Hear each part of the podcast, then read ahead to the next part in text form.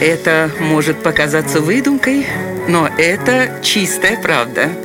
Удивительные истории на радио 1. В начале 19 века парижская газета опубликовала любопытную историю. Молодой человек решил избавиться от своей собаки, которую постоянно нужно было кормить и которая все время требовала к себе внимания. Заманив доверчивое животное в лодку, юноша выпал с нею на середину реки Сена. Затем он привязал тяжелый камень веревкой к шее пса и швырнул его за борт. Однако веревка развязалась. Пес, барахтаясь в воде, попытался забраться обратно в лодку. Не желая этого, молодой человек стал активно отпихивать собаку ногой и в итоге лодка перевернулась. Вот тут-то и выяснилось, что юноша не умеет плавать. И так бы он и утонул в сене, если бы не собака.